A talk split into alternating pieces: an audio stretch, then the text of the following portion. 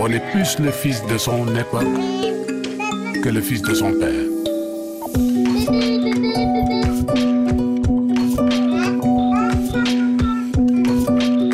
Parents, enfants, d'ici et d'ailleurs. Parents, enfants d'ici et d'ailleurs, en compagnie du psychologue Ibrahima Giroud à Dakar. Bonjour Ibrahima. Bonjour Emmanuel. Aujourd'hui, comment considérer les épreuves et aider les enfants à redécoller après les chocs?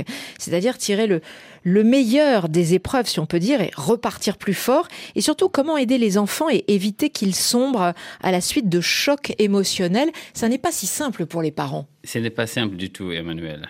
Il faut d'abord s'interroger sur le sens de l'épreuve.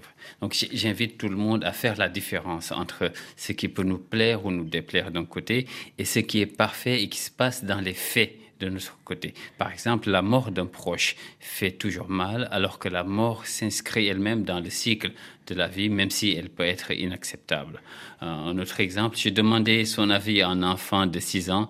Euh, si je plante des tomates et que je récolte des concombres, je, je n'ai même pas eu le temps de finir. Il m'a interrompu pour me dire, Monsieur Giroud, c'est qu'on vous a fait une blague, ce n'est pas possible. Mais lors d'un grave problème, on a plutôt tendance à se questionner pourquoi ça m'arrive à moi. Que peuvent faire les parents pour soutenir euh, leur enfant, par exemple, lors d'une une grosse déception amoureuse, pas nécessairement non plus un deuil, mais ou un conflit aussi qui, qui fait que l'enfant va perdre confiance en lui? Disons que le parent peut montrer de, l'empathie et soutenir chaleureusement l'enfant qui vit un choc, comme ces, ces, déceptions dont vous parlez, des déceptions amoureuses, des déceptions amicales ou même dans la fratrie. Mmh. Euh, il ne faut pas sous-estimer la souffrance des enfants.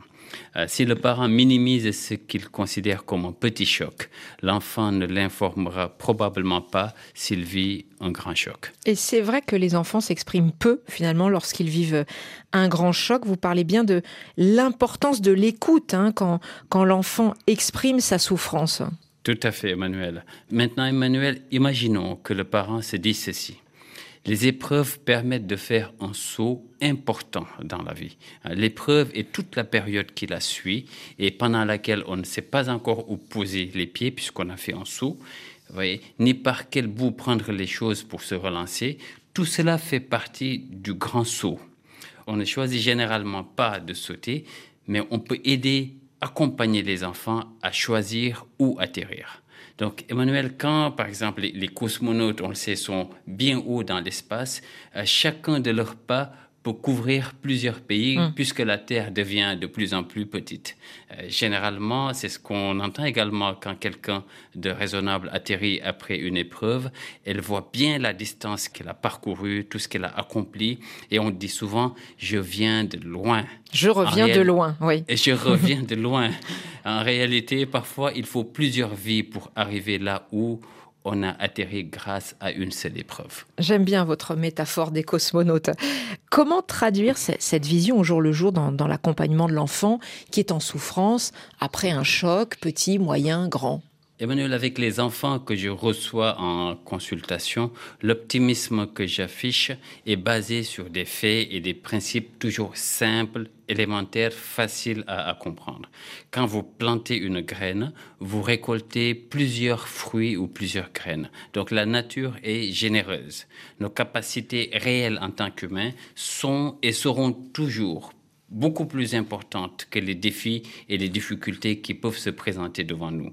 Donc, je, rééduque ces enfants à l'optimisme à travers des exercices toujours simples, pratiques, pour qu'ils les résolvent, donc ces exercices simples, qu'ils aient confiance en eux, c'est-à-dire que chaque exercice résolu a un effet sur la confiance que je peux avoir en moi.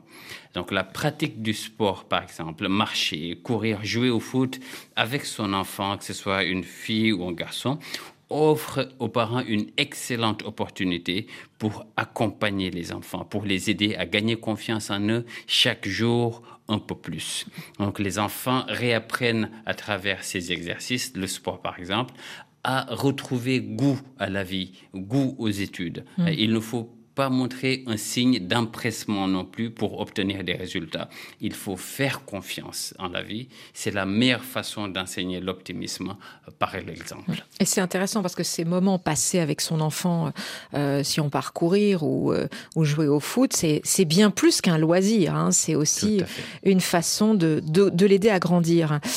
La question de la semaine pour les familles euh, qui sont concernées par euh, ces chocs qui euh, affectent leurs enfants. Chers parents, pourquoi douter et vous presser pendant que vous accompagnez votre enfant à redécoller alors que chacune de vos bonnes paroles suffit à créer le futur?